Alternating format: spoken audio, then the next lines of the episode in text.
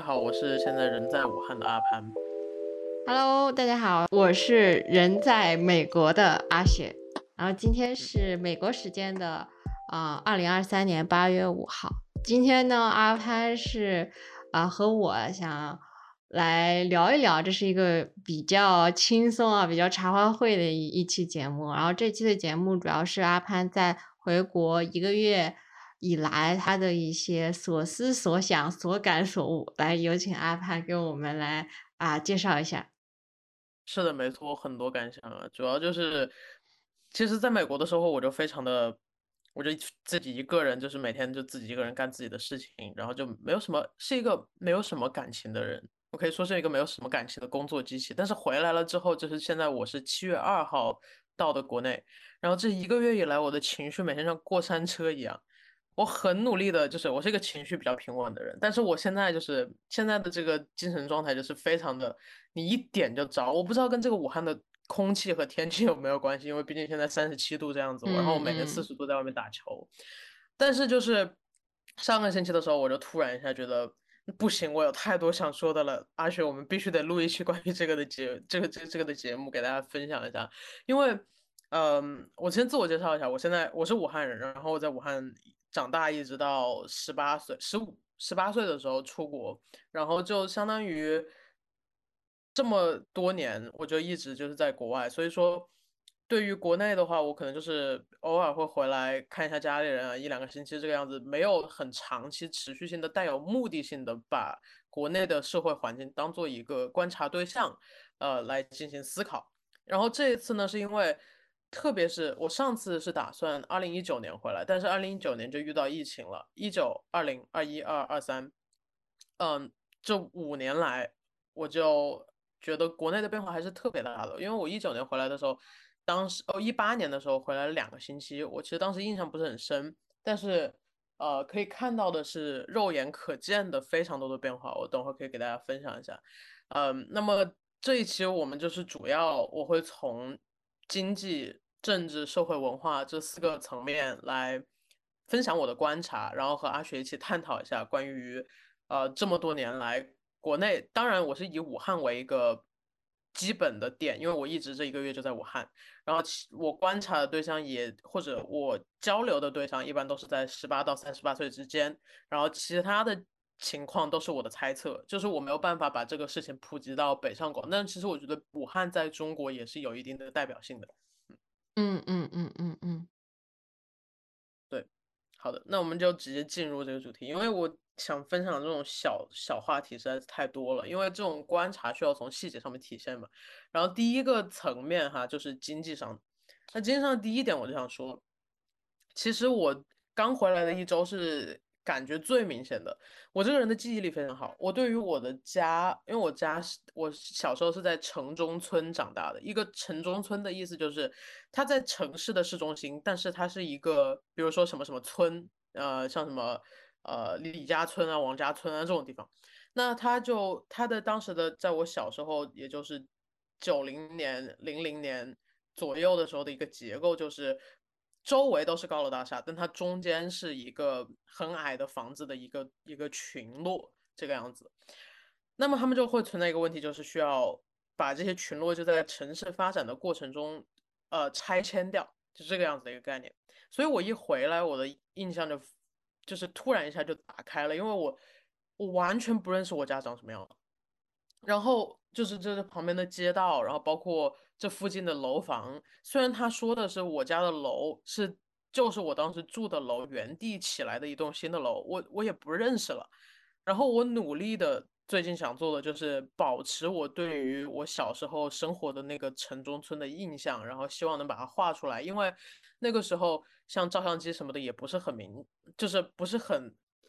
普普及，所以说我想说的这个这个细节点是为了表达。很多时候我在国外听到，就比如说啊，最近就这几年国内的经济特别就是一直在下滑，经济特别乱，就是因为 COVID 这种 lockdown 的事情，就让整个的这个国内的经济就呃没有办法飞速成长起来，特别是房地产市场，就是说什么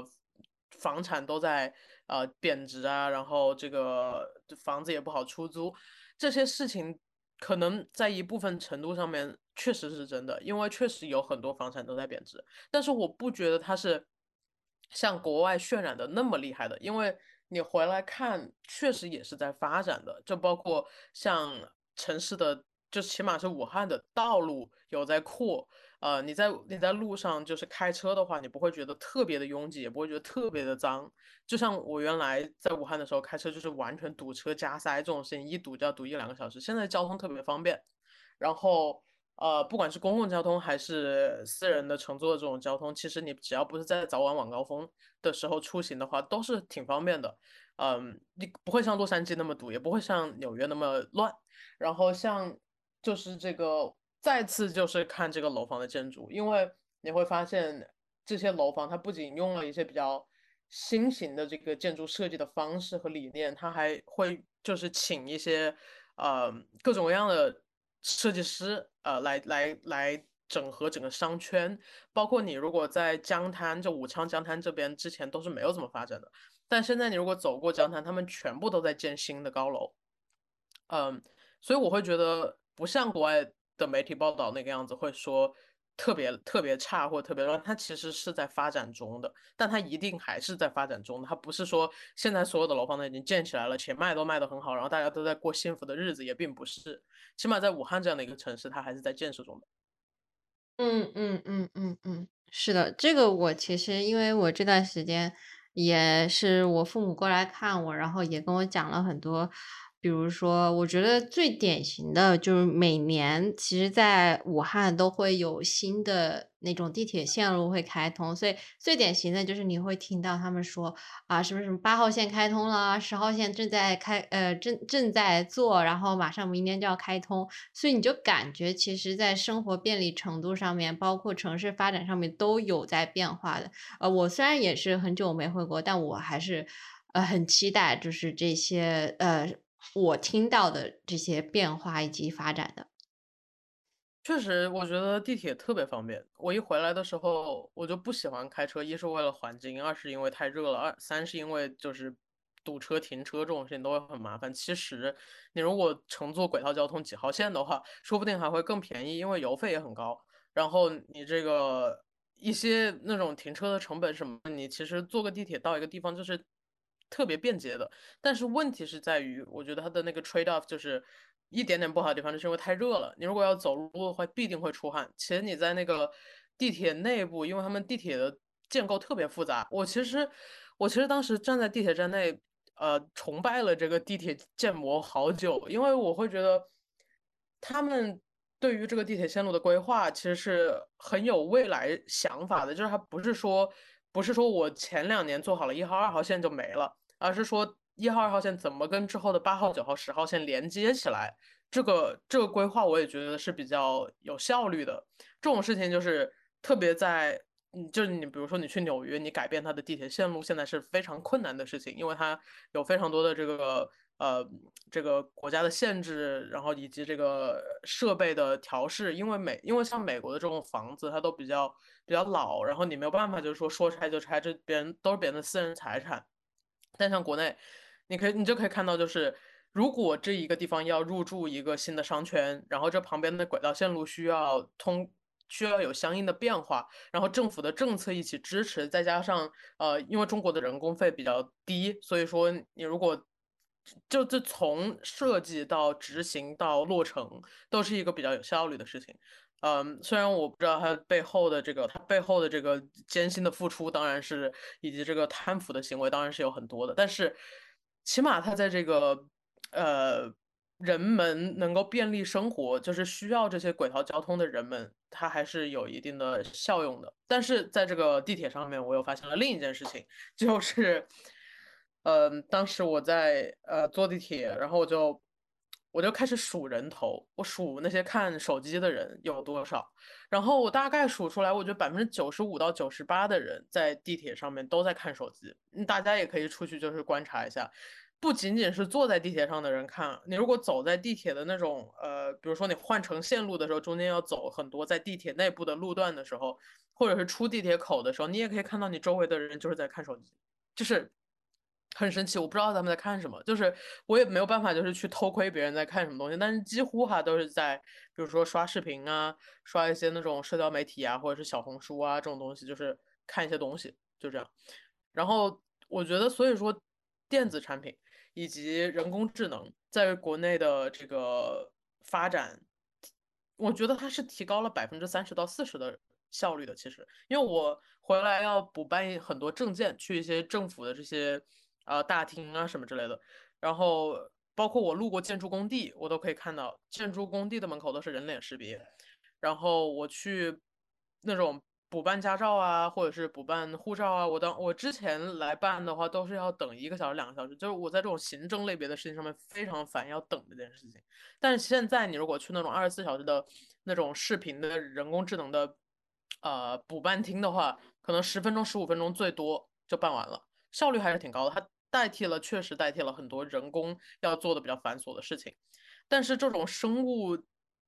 生物监控的这种模式哈，就比如说我我很 concern 的就是，我如果去买一个鸡蛋仔，然后他们让我付钱，付钱的时候他们一个摄像头就可以知道我是谁，我的支付宝账号是什么，我的我的就是银行卡什么的，就直接你刷我的一个脸，你就直接我就可以买任何的东西了。那我走在路上。他们如果刷我的脸就知道我是谁了，知道我每天的 activities 了，那这样子我会很 concern。所以说我现在出门的时候还是会身上备现金，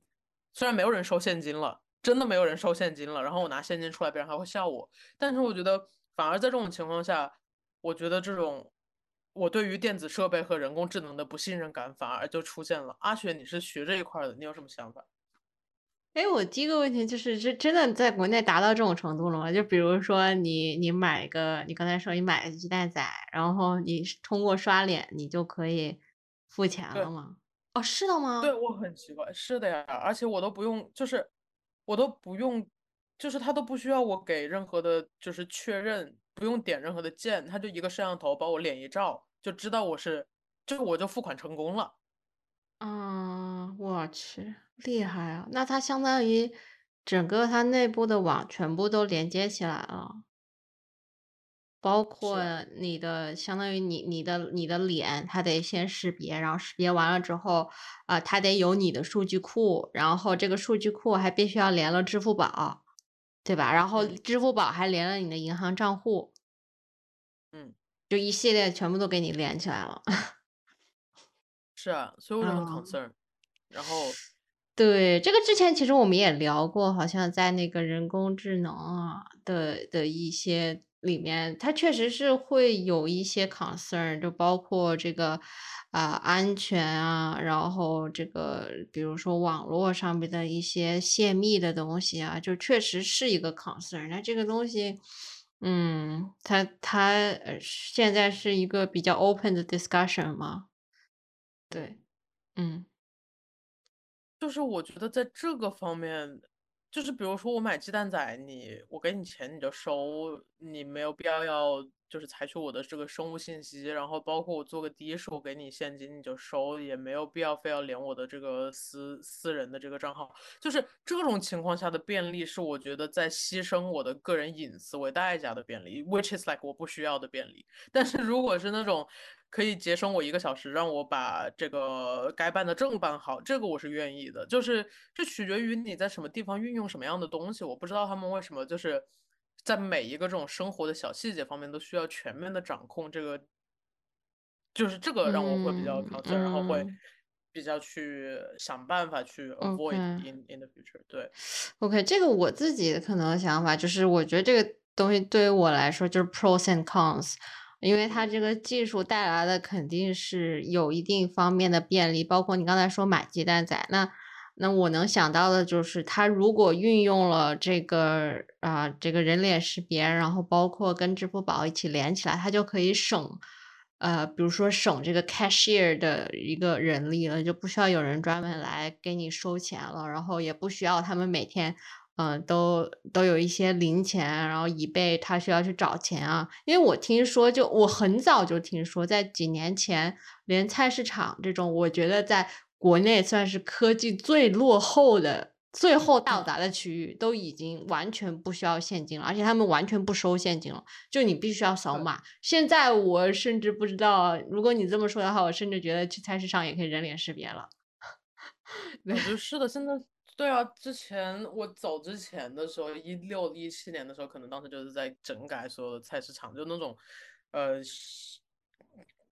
就那种，如果就是一个小巷子里面，大家都坐在地上卖菜的那种，早就已经没有了。反正我是没有看到了，他们都是搬到了那种比较大的那种大型商场、菜市场这样的地方。嗯嗯嗯，对对对，我哎，我个人，我我之前好像我我我跟阿帆也聊过这个，就是我们俩都是比较怀旧的那那种人，就是又怀旧啊，又喜欢，比如说写字啊、写日记啊这种，就是我们俩是相对怀旧。然后虽然说我。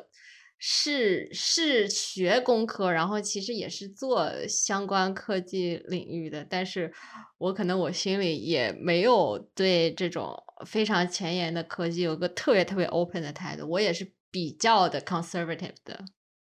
嗯，对对。然后我们提到了这个，既然提到了菜场，在这个经济上面，我觉得环境保护又是一个很大的问题，因为我回来了之后，因为在美国长期以来的习惯就是要分垃圾分类嘛。然后起码就是你最基础的要把一些生活垃圾和呃可回收利用垃圾分开，对吧？就是盒子啊或者吃的这种东西。嗯。回来了之后，我是看到楼下有一些，因为国内前几年不是在推行那个垃圾分类嘛，可能它在比较一线的城市，什么北上广或者做的比较好，或者管的比较严。但是其实，在武汉的话，其实我没有发现大家真的有在落实这件事情。然后我也跟家里人谈了，他们就说推不动，因为。就算楼下小区里面有不同的颜色的垃圾桶，但是其实人们还是在往里面丢各种各样的东西。然后我在家我会自己努力的垃圾分类，就比如说我会把瓶子什么的都装到一个盒子里，然后盒子分好就是把它刮掉，然后这样子丢掉。你没有办法就是让每个人都这样做，然后我觉得大家的环境意识还是需要有很大的提高。但是我发现了一个呃还比较欣慰的事情，就是我邻居家的一个老人，他每天就坐在楼下。然后有人路过，要比如说他们要把瓶子丢到厨余垃圾里面的时候，老人就会去捡那个瓶子，然后他也会就是把他就相当于这个老人他承担了一个垃圾分类的这样的一个工作，然后我每次就是会直接就送给他，就把我我分类好的垃圾送给他。那么我觉得其实就是如果政府可以给更多的。就是比如说，武汉政府给更多更大的力度来推行这个环境保护，我觉得还是非常有必要的。因为呢，我刚回来的第一个星期，我第二天、第三天我就在外面走，我就去外面走路观察。像你刚刚说的菜市场，我们这边往呃就往西走，就是一条街的都是卖吃的的菜的呀，就是那种菜场一个一个小巷子，也不是很小的巷子，就你在美国概念就是一个 block。这两个 block 左右两边都是那种，比如说卖豆皮、包子、卖雪糕批发，然后小吃一条街，就这种感觉。好，然后我就去那边走，很明显的一个感觉就是味道。然后这个味道呢，立刻的让我想起来了当时民国时期的殖民者来中国的一些日记里面提到的关于中国有一种瘴气的这个概念，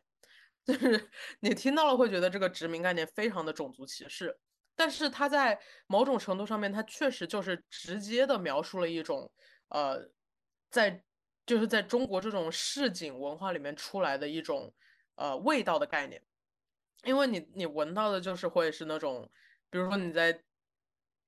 因为就是洗完菜哈，菜就放在盆子里，盆子就放在地上，然后洗完菜的水就直接往地上倒，那它一定会有味道出来。然后这种味道，你再把它乘个十几二十倍，放大在这一整条街上，那你其实走在这个路上，你就会一直闻到各种各样、各种各样不同的味道的这个杂气。这些杂气是你一个人类高度一定会覆盖到的。就你如果再往上面，如果会飞的话，你不一定闻得到这个瘴气哈，这所谓的。但是你还是，但是这些都是对于环境的一种污染，对于人们生活环境，包括人们呼吸的空气，包括这个。包括再加上他洗了菜的这些菜的这个菜品的质量，以及它出产的这个食物的安全性，都是一种 concern，都是一种需要担忧的事情，在我眼里。所以说，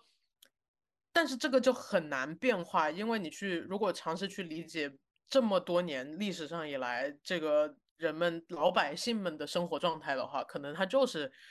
呃，他已经习惯了这种这种模式的生活生活状态了。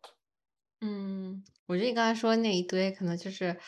我我我觉得是不是就是那种烟火气，所谓的，就比如说啊，像像武汉，它算是一个比较比较夜生活还蛮丰富的城市，就晚上大家都会在外面，比如说夜宵啊，啊吃个小龙虾啊什么的，然后你大晚上你在外面，你就会感受得到这种所谓的烟火气。烟火气是一种。美化的形容它的方式，嗯嗯嗯嗯，它也是我认同的，因为像你说的，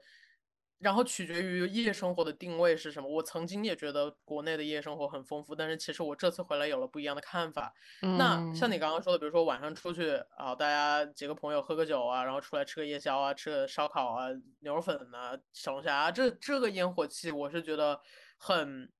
很 cozy，就是很很舒服的。这一种的气，在我的眼里是，嗯，是基于人们长久以来的生活习惯产生的一个，并不太健康的一个气体，就是，就是很多东西，他们的设施没有跟上来。像你开一个小店，在这样的小吃一条街上面开一条小店，开一个小店，然后如果不注重个人卫生的话，你就经常可以看到，就是大热天的。男的就是撒个拖鞋，然后衣服露一半，然后肚子露出来，然后然后手也不知道洗没洗的，在那搞一些菜，这样的一个感觉，就 是这个让我很 concern。然后那要么就是来个烟，就是大家就像中国人的抽烟这个习惯，就是对，然后再像这种烟味，然后你就是就是。就是好多个这样的男的一起在那里抽烟，然后，然后，然后烟头就在地上丢的，这种气味不太健康，这是我指的这个气味。对，嗯嗯嗯嗯嗯，对对对，就这个非常有画面感。就是你 exactly 你在。在国内走走路就可以见到的，就是因为大家都很热，肚子需要散热，这个我也不知道为什么，然后肚子又很大。Anyways，肚子很大这件事情可能就是跟饮食习惯有关系了。我等会儿在文化方面会分享，然后在这个经济的最后一块就是可能关于娱乐这件事情。很多人都说在美国的话，which 我同意完全，就是我在九点钟之后、十点钟之后，就是夜深了之后，除了遛狗，我是不会出门的，因为确实不安全。就像是我回来了，刚回来的两个星期，我就我还在美国的同事就就发一些消息，就是他们内部的给他们说的，就是比如说这几块街区的附近又发生了什么枪击案呐，这几块街区的附近又什么什么学生被被打了呀，或者怎么样。这种事情，所以说我在美国的习惯就是夜深了就不会出门，就不会就不会走路，不不会在外面走路。然后我跟朋友的话也都是开车嘛，晚上如果太晚了的话。国内的话，你真的你可以在外面走的，就是除了你会遇到一些让你愤怒的傻子的事情哈，那大家也都是就是拳头这样子互殴，就除了那种精神有病不想活的人啊，大家就就是来口角啊，就是。互殴啊，这种事情不会有什么突然掏个枪出来哔哔哔这个样子。但是，所以说在中国的话，嗯，理论上来说，我这次回来之前，我的想法就是啊，那说不定就有那种烟火气了。就是 我晚上出去跟三两好友约着吃个饭、喝个酒，在黄鹤楼一饮而尽，然后再去什么黄鹤楼下面的小烧烤里面吃点烧烤，这些都可以是可以的。如果我不是我现在这个年龄，我不是在做我现在的事情的话，我如果是比如说大学生的那个年龄啊，或者是富二代的那种的环境啊，我就我就可以这样子，就是每天享受生活。但是这个样子出来的一种，让我观察到的是，我觉得哈，大家每天除了喝酒或者谈恋爱或者做一些这方面的事情的追求是什么呢？就是。大家每天白天工作，然后工作完了就开始下午就开始约酒，然后约酒的时候就抱怨工作不好、公司不好、老板不好、经济不好、钱不够多，然后第二天再去工作完再去喝酒，然后就是我了解到的哈，就因为我喜欢在我去酒吧过两次到三次，就是为了找人跟人聊天，跟不同的人了解他们的生活，which is 就是我刚刚 describe 的这个 pattern 占百分之九十八十以上。嗯然后这些人呢，他们都是有正经工作的哈，他们就是比如说在银行工作，在呃在证券证券商这种地方工作，有的是二三十岁，好，然后他们就把他们的工资百分之九十的投入到这些娱乐场所，然后没有任何的这个 savings，就是没有存款，然后 make sense，因为我觉得我认识大多数美国人就是这么样子一个消费态度，然后所以说我我不在这个方面去有任何的呃 judgment，就是任何的判断，我只是把这个事情分享给大家，所以我会觉得，如就是国内的这个娱乐场所以及年轻年轻人的心态，以及他们对于存款花销的这个态度，可能就是在慢慢的和这种国外的资本主义、个人主义在相趋近，因为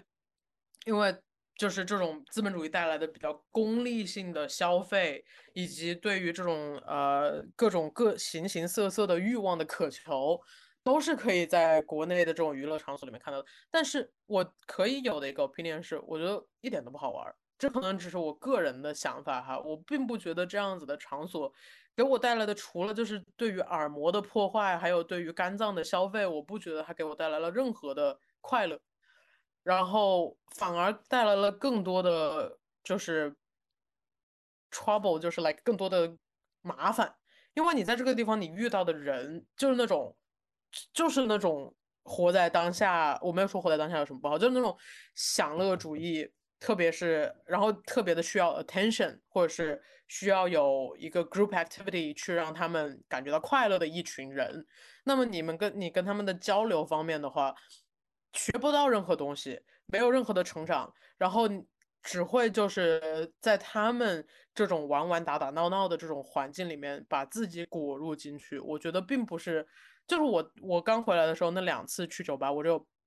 我就很 confuse，就是我当时就是很困惑的心态。我很清楚自己不喜欢这样的地方，然后每次去的时候，我就 convince，我就说服自己说，啊，我是为了观察，我是为了研究社会状态，我来了这个地方，我来我来融入一下这个样子。然后我每次也都很努力的融入了，包括他们的运营模式、他们的营销模式，包括他们背后的这个训练，就是对于他们的酒吧的呃管理者、销售和呃这个运营的方式什么的，我去了两次，我这都明白了。然后这里面的人。我聊了两次，我也都差不多理解了。比较 interesting 就是比较有趣的一个小的 facts 就是他们这里有个有一种酒吧哈，就是几乎很多酒吧，其实大家去酒吧就是为了社交，然后认识新的朋友这个样子嘛。然后或者是一些各种各样的别的情况，但大多数是为了社交，是一个社交场合。然后它的它有一种灯，它的灯你如果亮亮蓝灯是呃可以被搭讪的，亮红灯是不可以被搭讪的。然后我进去一看，百分之九十二的桌子全是蓝灯，但是我没见任何一个人去任何一个人的桌上搭讪，就是这个很有意思点在于，如果是在国外哈，如果是在国外，你去个酒吧，你不需要这种灯，你去了你就是在就是在 inter social 就在 mingle，、嗯，然后那对对对，种那种开放的环境就是 like 我就是上来跟你聊聊天，跟你 flirt 一下。国内有了这种设置，有了这些配备，但是大家还是自己玩自己的，并没有人非常的就是嗯。actively 就是上去去 approach，、所以这是我就是觉得还比较有意思的，对，嗯嗯，这个确实是，呃为确实，因为我我自己也会觉得，因为我自己不不会太去像酒吧这种地方，因为我我知道我不太喜欢。然后对我我是有两点吧，一个是我感觉就跟你刚才说的一样，因为对于我来说，你去酒吧的主要目的，嗯，基本上就是为了呃享乐，然后就是为了去社交嘛，对吧？然后你在这个地方，然后还会出现说啊，我我我亮蓝灯就是想社交，不不亮蓝灯就是不想社交，就是这种设置，说明我感觉它背后隐藏的信息就是说，你虽然有去酒吧的人，但是那些人有可能他是不想社交的，所以大家现在都是处于一个被动的状态，就是又想去认识更多的人，但是自己又不主动去认识，这种感觉。是这样是这样，我觉嗯。得起码在这个酒吧里面的这个这个亮灯的这件事情让我发现了，然后嗯。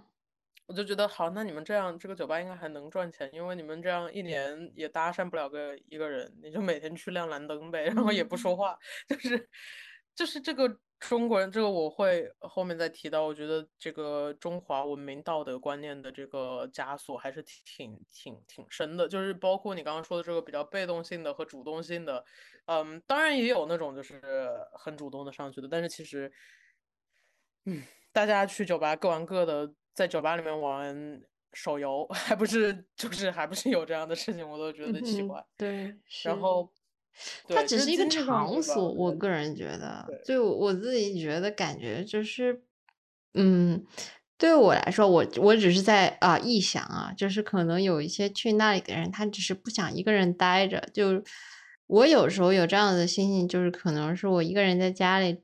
不想学习，一个人学习的时候，我有时候可能会找一个稍微热闹一点的这种咖啡馆待着。所以我觉得有一些人，他虽然说他出去，但他不想社交，他的原因是他不想一个人待着，他想出去待着，但是这个时候他又不想跟任何陌生人讲话，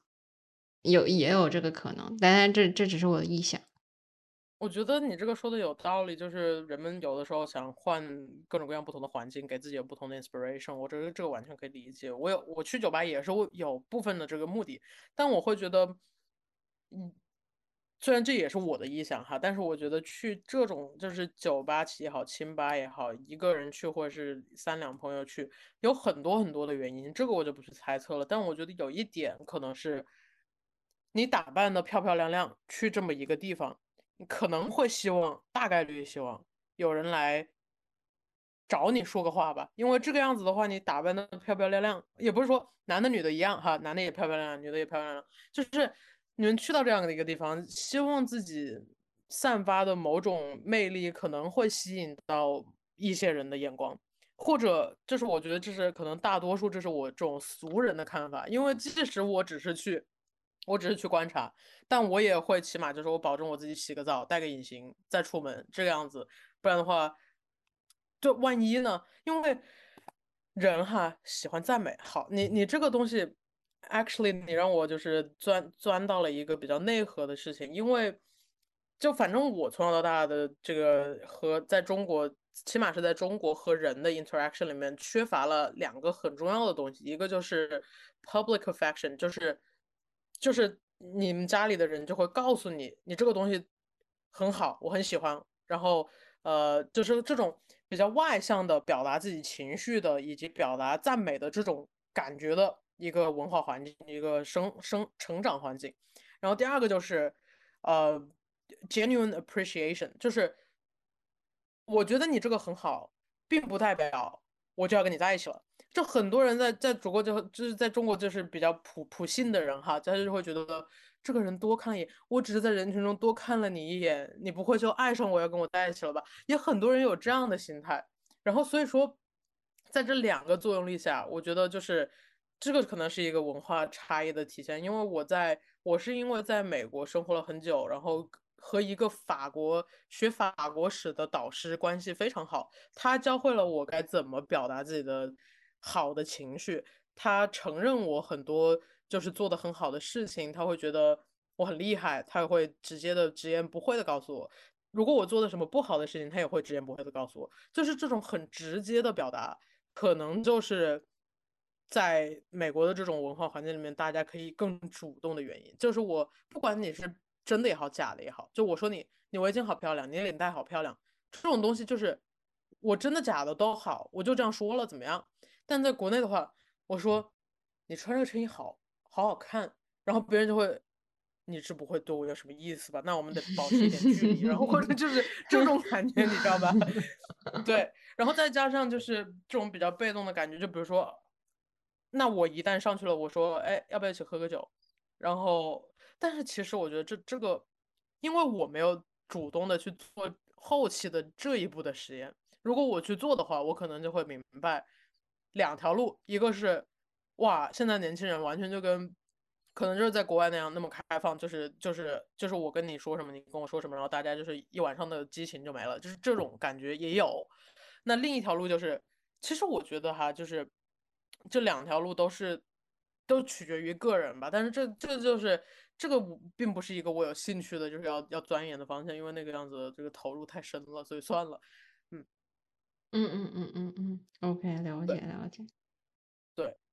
然后这接下来的三个方面，我可能主要是要讲一下关于我观察到的这个性别上面的问题，which is like significant，非常的重大。因为我觉得和经济上面我就不褒不贬的这样子分享了一些观察，因为这样子 up to debate。因为总结来说，就是它不像国外说的那么坏，但它也不是那么好，因为确实是有它各种各样的问题。你想在国内。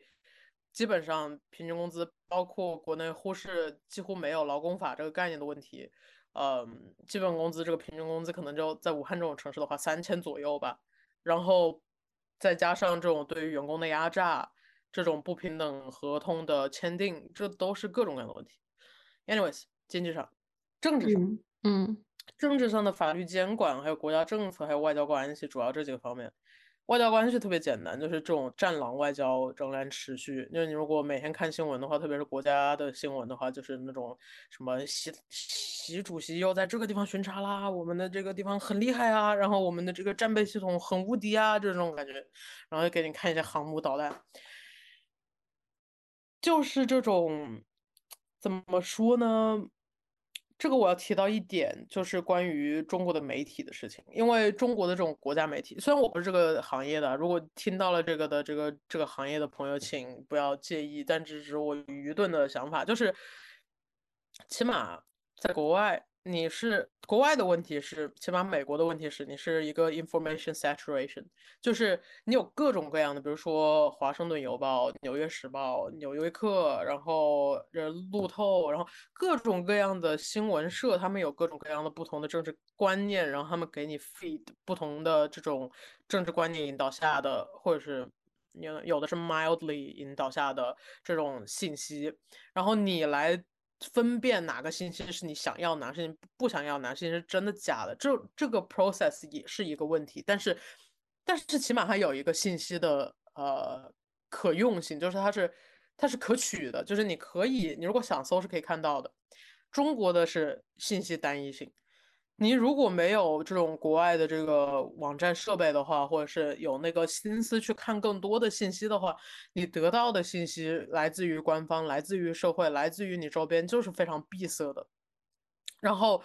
特别是你如果呃只是通通过电视去了解一些新闻哈，那那要么那就是非常政治化的新闻。所以说，我觉得的是。如果有能力的话，多去不同的方向里面去搜集。如果你对一件事情有兴趣，这个我们在之前有一期也聊到过的关于信息搜集。你对一件事情有兴趣，多方打探，多方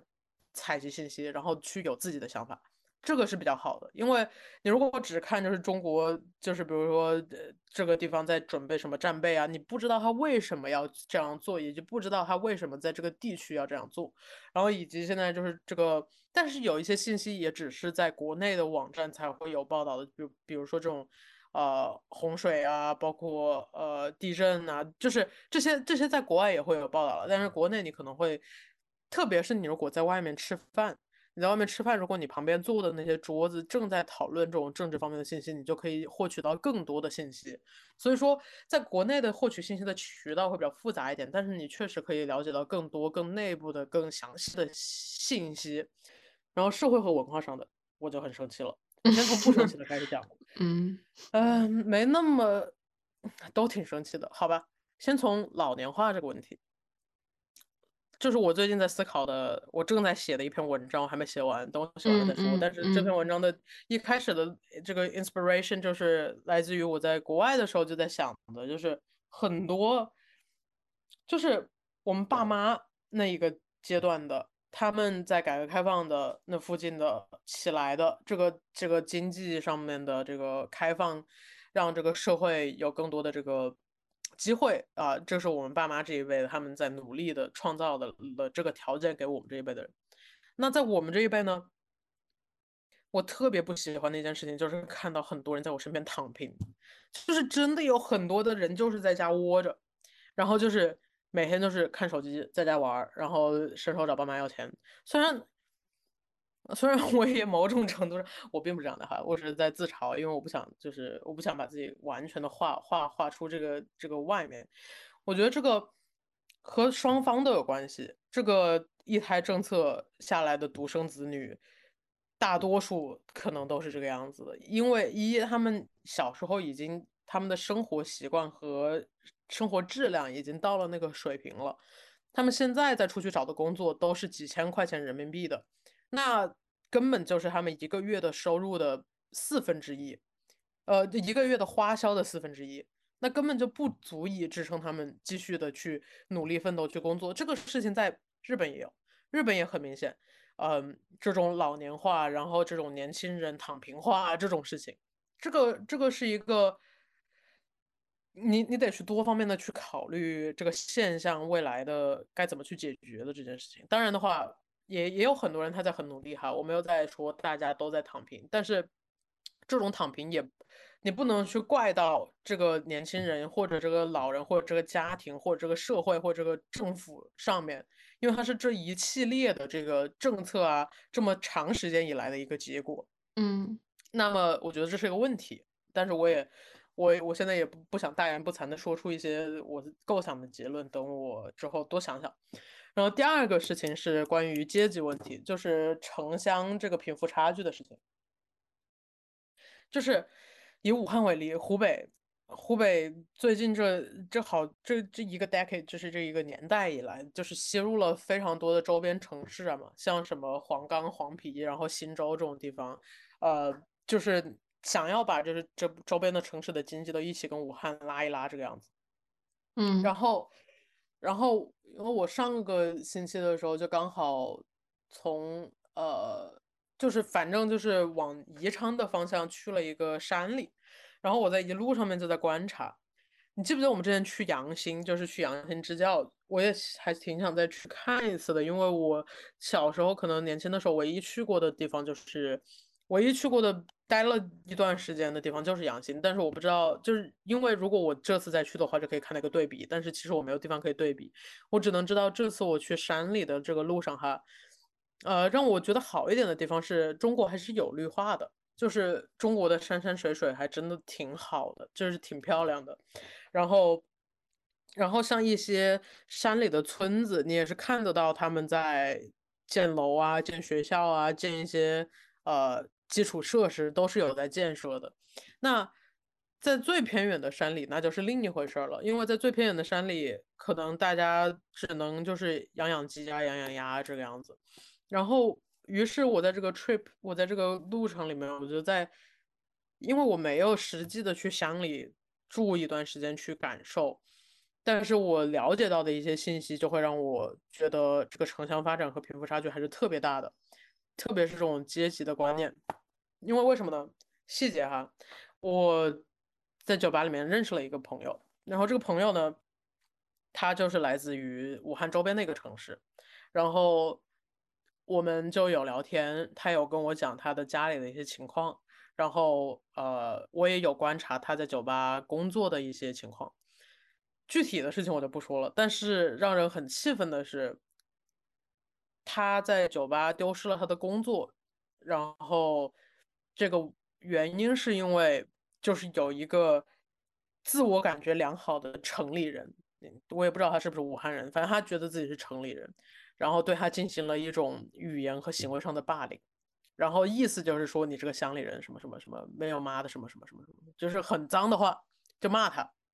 然后我觉得这个。我不知道为什么要，以及我一开始跟这个朋友沟通的时候，他是过了一段时间才信任我的，才愿意告诉我他是从哪里哪里来，他的老家是哪里。也就是说，他可能对于他自己的出身本身就有一种很不自信的这种想法。这种事情就是在我觉得，为什么呢？就是就是也是会比较气愤的一些事情。但是确实在，反正在武汉的话，我会感觉到大家的素质。就停留在这个阶段，就比如说，哎，那我是武汉人，我就是比你们乡里人就是牛逼一点，这种这种感觉，which is like，我觉得就完全没有意义的一些一些一些想法。但是，嗯，国家这个也非常的，为什么国家抓贪腐就不去抓那些贪污乡里的救济款的人呢？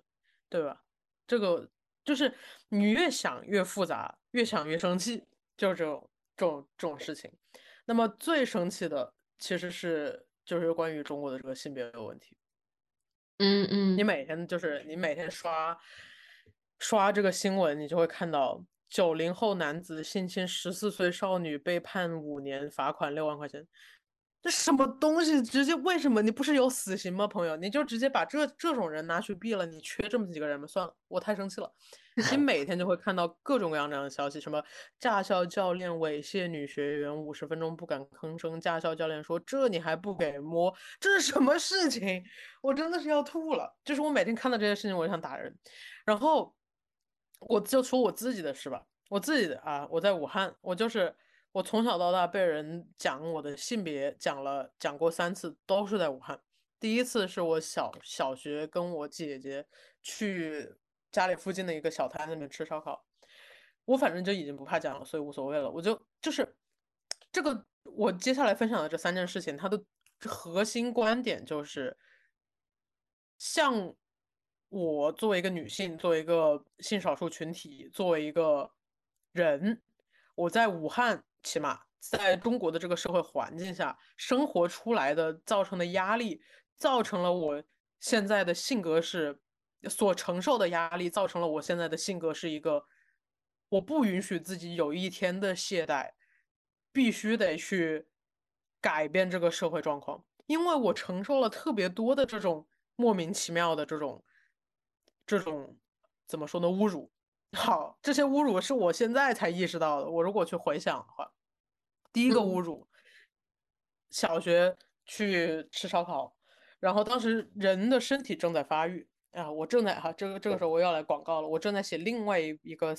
这个 trilogy，就是三部曲，就是关于女性身体的。然后我当时呢，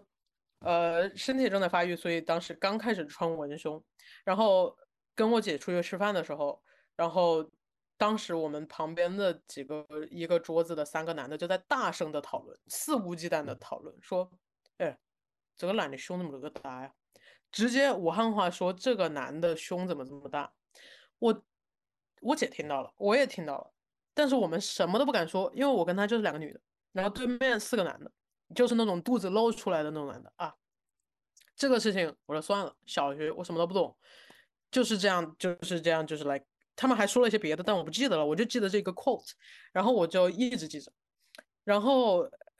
因为我是一个从小就是我我不想给家里人惹事，然后我自己也不想自己出事。我不想自己出事，不是因为我特别在乎自己的命，而是我知道我长这么大了，我有些很多事情没有完成的事情要做，我得做完了我才能死。然后，这小学第一件事情，第二件事情是高中、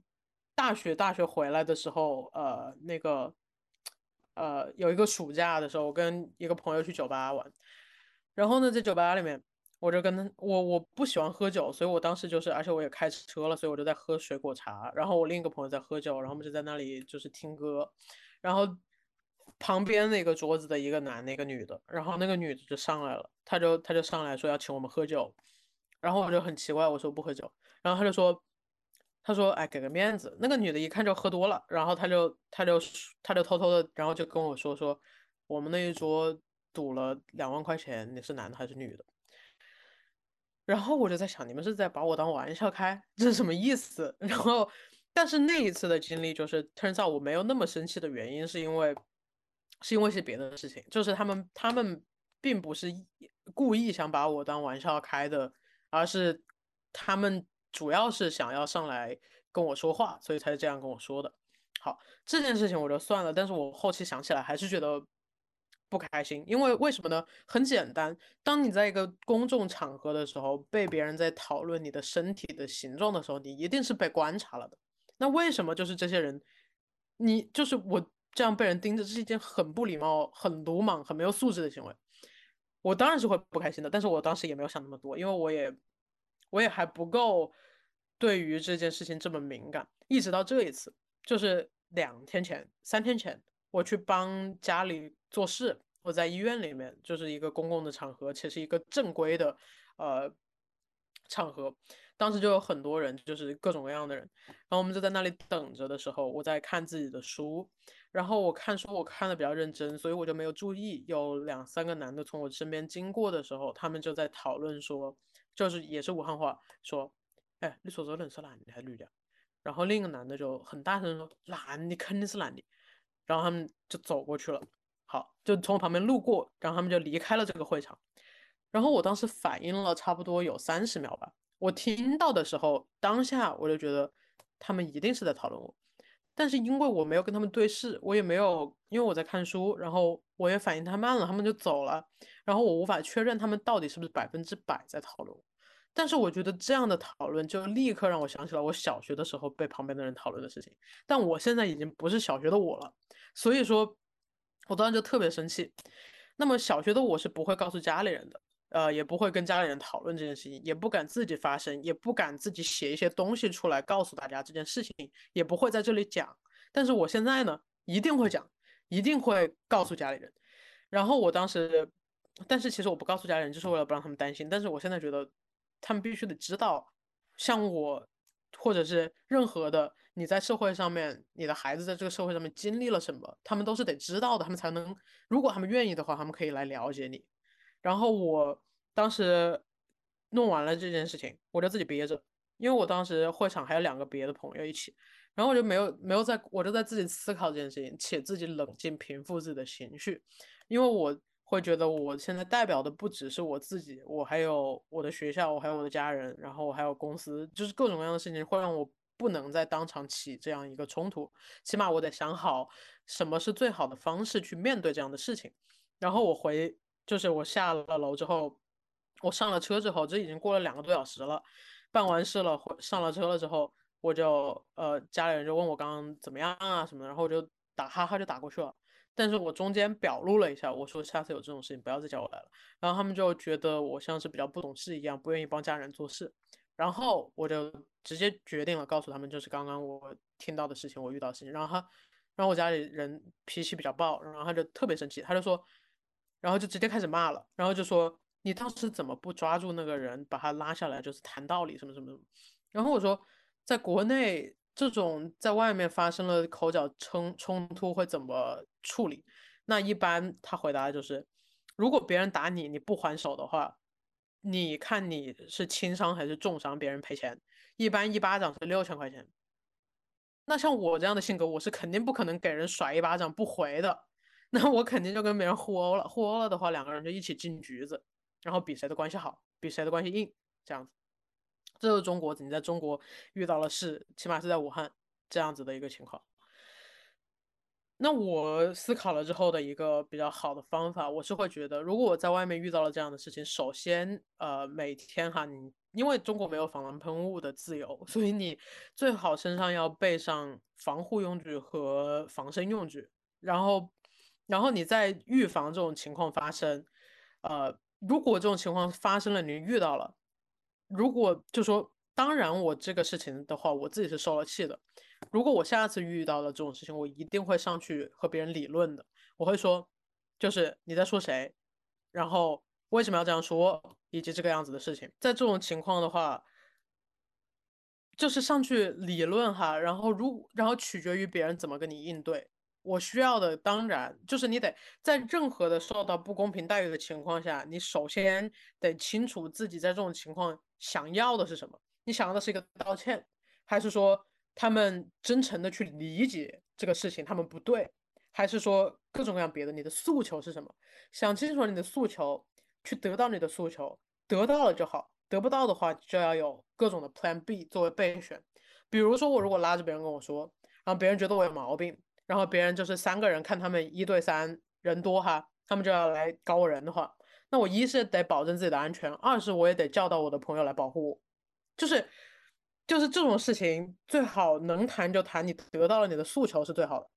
那接下来的就是当下发生的事情，那是当下的。那后期你要怎么去和这件事情和解，和你自己和解？你通过写作的方式，通过呃。和大家就是，就是直接把这件事情曝光的方式，还是呃，比如说还有一些别的这种歪门邪道的方式哈，就比如说你扎小人也可以。好，然后你就 通过这些方式去达到和自己和解的一个一个过程。然后我现在早就已经跟自己和解了，所以就我已经无所谓了。但是我就是很气愤的是，在中国的这样的一个社会环境下，男女之间就是存在这样的事情。我从小到大，可能百分之五十的时间是在以一个男性的身份去 pass 掉的，不管是在中国还是美国。就是，但是我在美国从来从来没有经历过，就是别人因为我是怀疑我是男女而对我造成这样的性呃这个自我认知上的侮辱。但是在中国会有，那么我作为一个男的 pass 在这个社会上面，我得到了很多我不该承受的信息。就比如说，很多男的以为我是男的情况下，会跟我一起讨论并且性幻想路过的女人，这种东西在我眼里也是非常的恶心的。那另一另一部分的我，就是你可以，但是我觉得现在好的一点是，我现在在。国内上公共厕所的话，去女厕的话，不会有很多女的以一种很奇怪的眼光看我。这就表达了一个什么呢？最最最最精炼的一个总结：女性在进步，女性在成长，男性不知道在干嘛。男性就活在他们那个呃古老朝代的古老思想里面，然后一直做着这些幻想的梦。就是女生都太优秀了，That's it，这是我的结论。如果这样想的话，我倒是能稍微开心一点点。但是在整个中国的社会的这个性别环境下面，我并不觉得，我并不乐观，并且我觉得这是一个非常大的问题。就是像这种经济政治上面，毕竟还是共产党，你知道吧？就不管是经济社会、政治文化，都是中国的一党专政这个事情，一定是有很大的呃介入和影响的。但是在性别这方面，我觉得还是在倒退，一定是在倒退，倒退的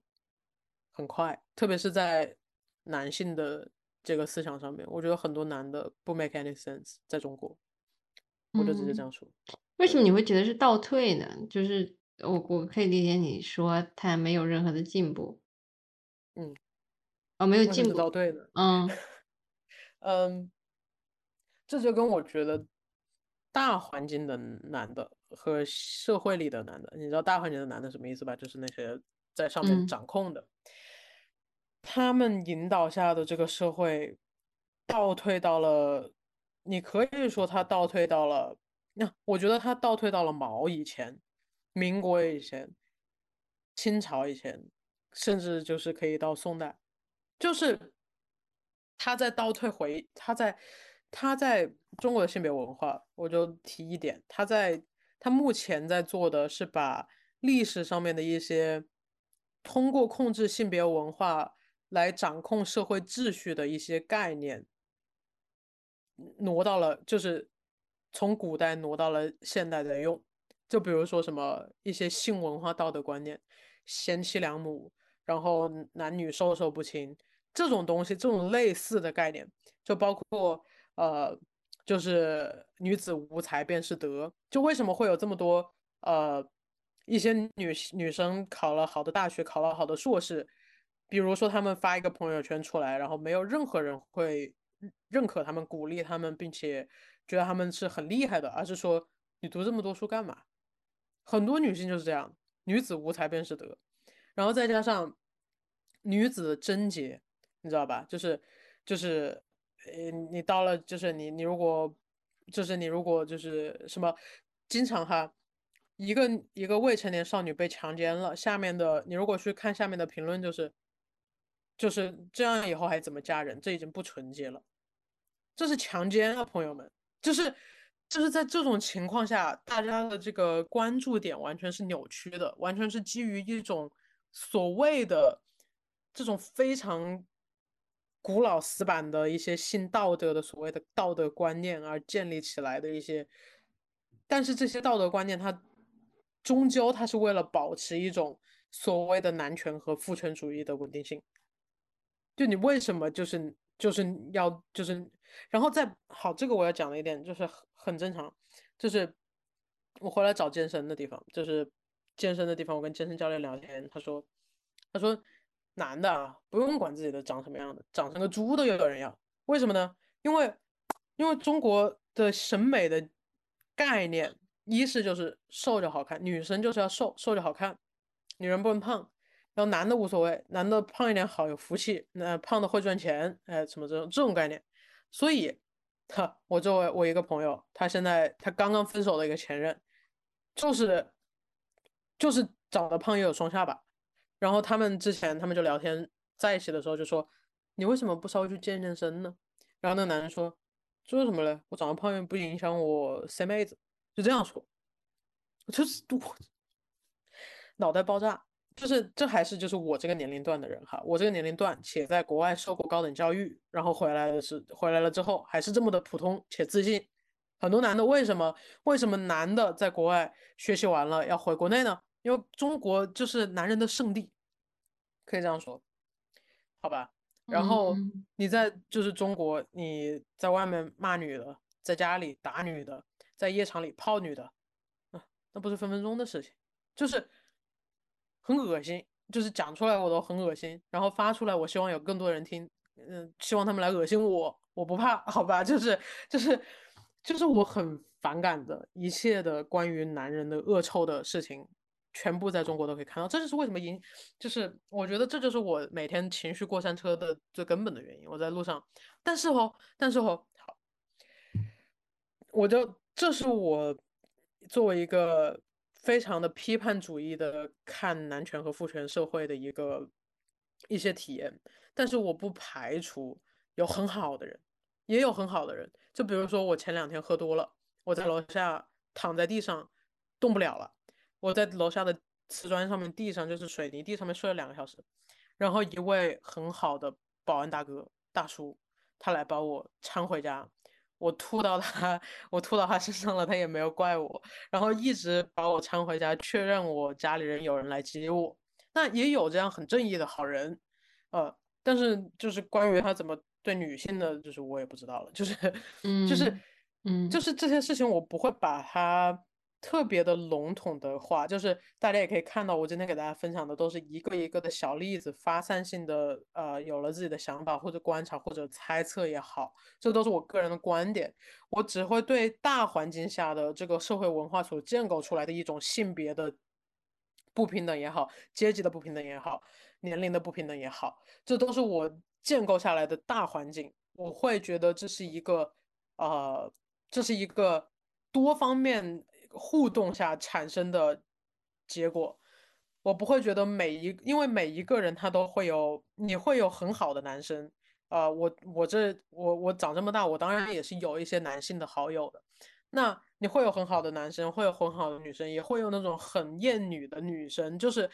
也有那种就算是性少数群体里面的女生，他们会觉得自己是男人的人，就是各种各样的形形色色的人都有。我只是在举这些例子，然后去支撑我的一些观察而已。嗯，我没有意思的就是我没有就是要抨击任何群体的意思，但是我的目的是想要希望大家能够有更多的包容性，不要因为蔡依林开了一场呃 Ugly Beauty 的演唱会，里面有很多性少数群体或者是嗯跨性别群体的这个曝光，就对于。就对，你知道吗？就是有更多的政治和呃这种文化意义去去在里面，就是就是包容和理解。我觉得这就是我希望能够最后说的，在这种包容理解的情况下，可以让社会变得更好一点，而不是说每天在外面就是你碰碰我碰碰你这样打打杀杀的，没有什么意思。这样的社会在我眼里不是一个可以往上、可以往更好的方向发展的地方。嗯嗯嗯，对对，我可以，对我可以理解。虽然说我可能不能完全理解，呃，你所面临的处境，但是我多少，因为毕竟都是，因为我们都是女性，所以多少也是从各方面可以理解到女性在这方面的一个处境。啊，还有一个就是我想到联想到的，也就是，嗯，你说这种，因为。呃，因为你刚才也提到了很多的这种社会现象嘛，然后你说的这种社会现象跟现在可能大家比较比较关注的，像是这几年，嗯，比较流行的综艺啊，就是像是《乘风破浪的姐姐》啊这种，然后包括近几年来的这种这种普遍的什么大龄剩女的现象啊，什么你觉得有有一定的联系吗？就比如说普遍的来说，可能女性对对这种婚恋关系，或者对男性失去了信心，或者并没有很多匹配的男性。你觉得这种有一定的关系吗？我觉得，呃，你提到的这个很好，因为我之前参加过一个论坛，然后那个论坛里面的一个教授，他是研究中国的这个，他一个社会学家，研究中国的这个，呃，主要是婚姻家庭关系方面的，他就说了，他说我们现在的女性，他是用英文说的，我直接翻译，他就是说说我们现在我们女性，因为。下面有一个人问说：“那作为女性，我们还能怎么做呢？”然后 那个教授就说：“我们现在的女性都太完美主义了，女性已经很好了，女性不用做任何事情，是男的要改。”我非常同意这个这个话啊，就是因为就是现在，我觉得中国的男性数量又多，质量又差，所以你质量好的很多。你知道去搞什么了吧？去搞别的了。好，然后，然后呢？因为确实你自己去看 gay 的市场，那个个都是又帅、身材又好，然后学历又高、职业又高。这是为什么？我会觉得，就是你到了一个思想境界之后，你会打开你的一些 想法，所以不会再禁锢自己在一些所谓的这个生生儿育女的这个。这个框框里面了哈，这是题外话。Anyways，你刚刚说的这个，嗯，确实，嗯，因为女性确实国家现在在推这个也没有什么问题，因为因为女性就是你你你你现在你不管是任何年龄女性都是她的花季，就是你你又你又可以离婚哈，然后又可以再婚哈，然后你又可以。呃，在各种层面上面去追求自己的事业。当然，我们在说的是一部分女性，那些在金字塔，你如果有个金字塔在中上层的女性，你你你都可以往这个方面走，因为因为就是很自信的。年龄不是问题，你不用焦虑。年龄可能唯一有一定的这个需要考虑的因素是你如果需要想要生孩子的方面的话，但是你如果保持你的身体健康，你的这个生育年龄也可以往后推的，没有什么是最佳的。这就像我前两天看到了一个笑话，他就说什么一个专家说女性的最佳生育年龄是二十岁这个阶段，然后这个下面的评论说。我他妈二十岁干什么不是最佳的？我去捡垃圾都是又快又好，好吗？就是就是，她会就是女性二十岁、三十岁、四十岁、五十岁，就是不会有自己的限制。我觉得国家在推这个方面没有什么问题。就是呃，这种年龄焦虑、身材焦虑，包括很多这种姐姐她们在呃这种综艺里面发就发出的言论啊，或者是传达的能量啊，我虽然没有看哈，但是我觉得还是有。有对女性有有有正能量的这个这个影响，但是你光是培养女性是没有用的。我觉得国家在这个方面就是应该去，就是努力的把这些男的的这个思想，不要再有那么多的傻逼直男了，好吗？就是从怎么怎么样子实际性的改变呢？我现在因为我现在在 on the spot，我也我也没有办法给出非常的。呃，策略性的、结构性的这种建议，但是起码有一点我是知道的：性教育的普及。我觉得我并不知道中国有多少的学校，呃，这种基础教育、中小学以及高等教育在乎性教育这件事情，以及他们如果在性教育的这个方面，他们的内容又是什么，对吧？就是我觉得关于性教育这件事情，一是三件事情啊，就是从小孩子开始。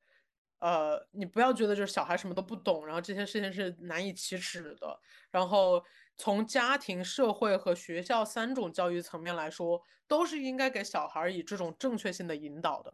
不是说小男孩掀了小女孩的裙子就是在淘气。我可以说百分之九十的家长都这么认为。你如果就是在外面玩的时候，呃，男生把女生的哪个地方碰了敏感的地方碰了一下，他们说，哎，那这都是在玩这个莫斯的，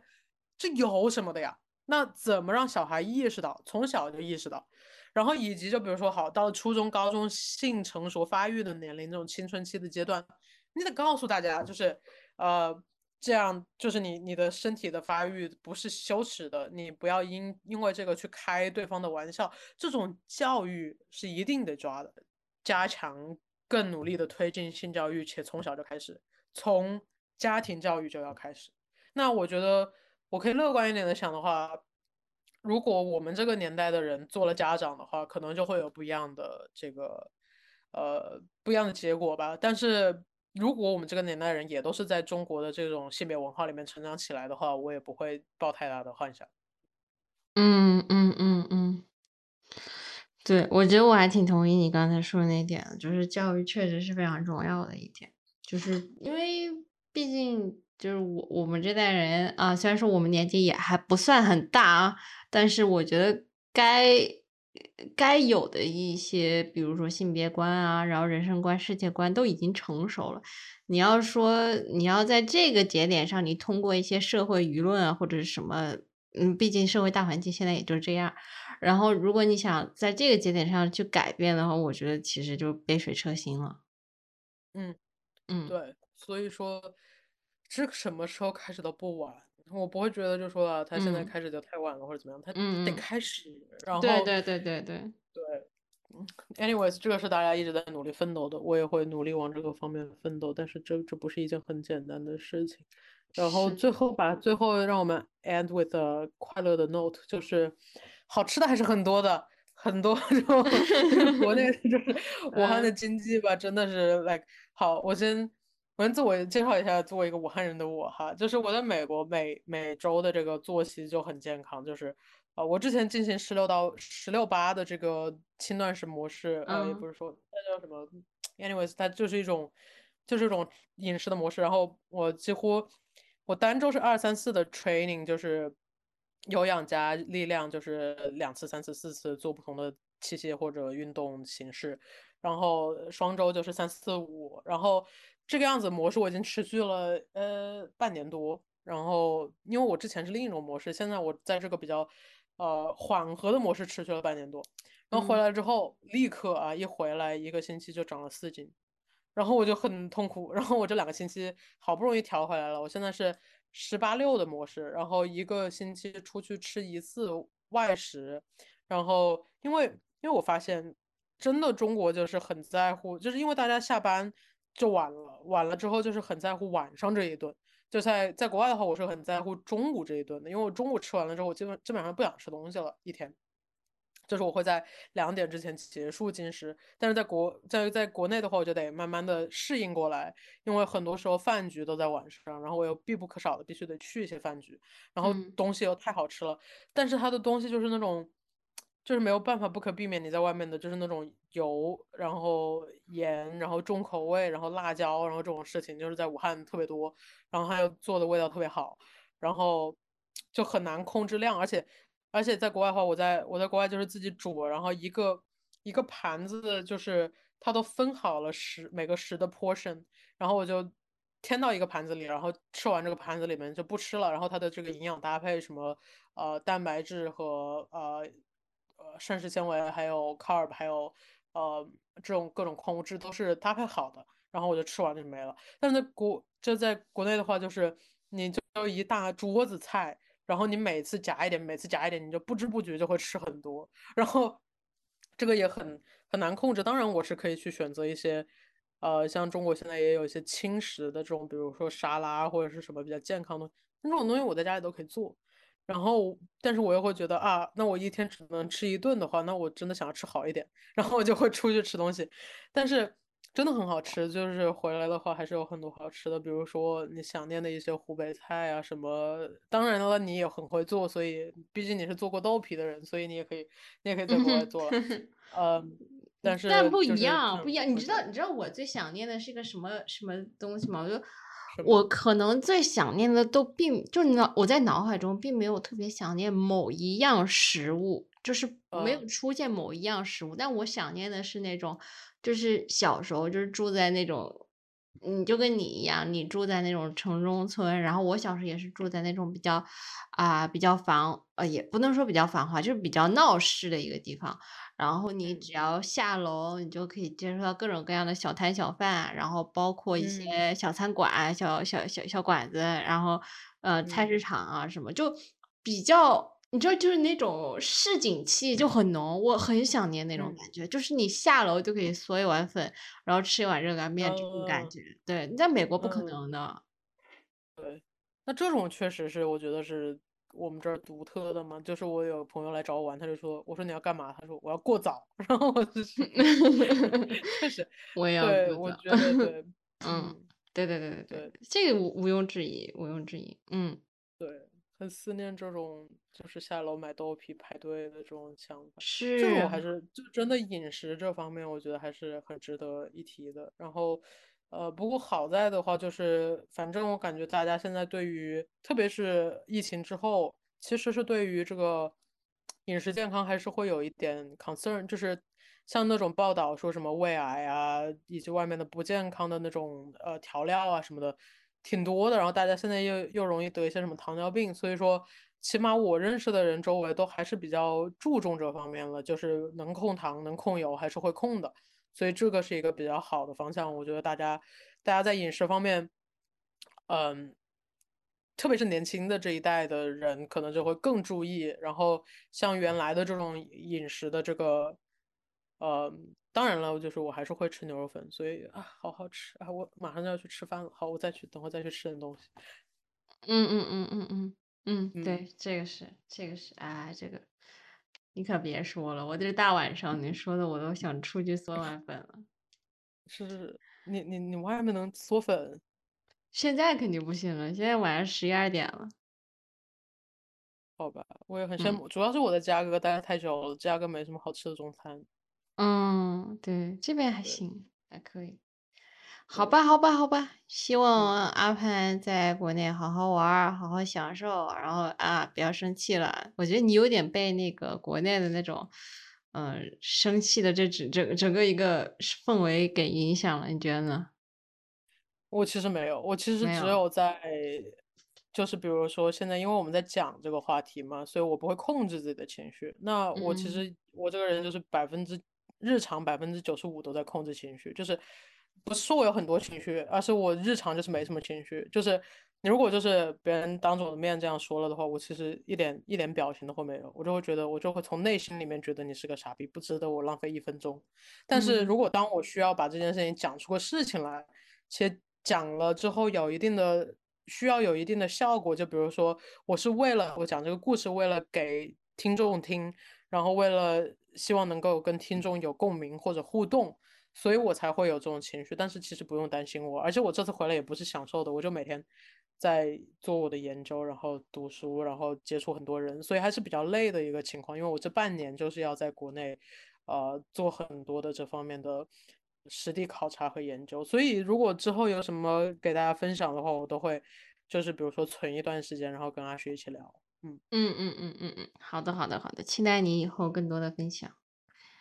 好的，没问题。那那那就是期待你什么时候能回来，咱们一起玩。嗯，那必须的。那你你你等我回啊，我不回你就别走。那不行，明天还得回去教书啊，真是。嗯哎，可以可以可以。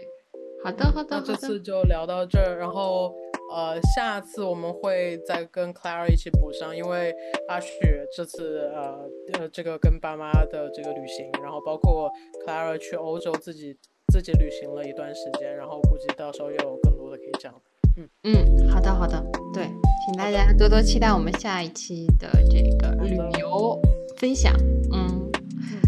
好，大好家有什么想要听的也欢迎给我们留言。然后呃，我们就是还挺开心的，能够一直录到现在。虽然我们中间有一段时间，可能一段时间不播之后就会有一点生疏，但是呃，后期会慢慢捡起来的。谢谢大家包容我们，然后谢谢大家收听这期节目。那我们下期再见。嗯，下期再见，拜拜。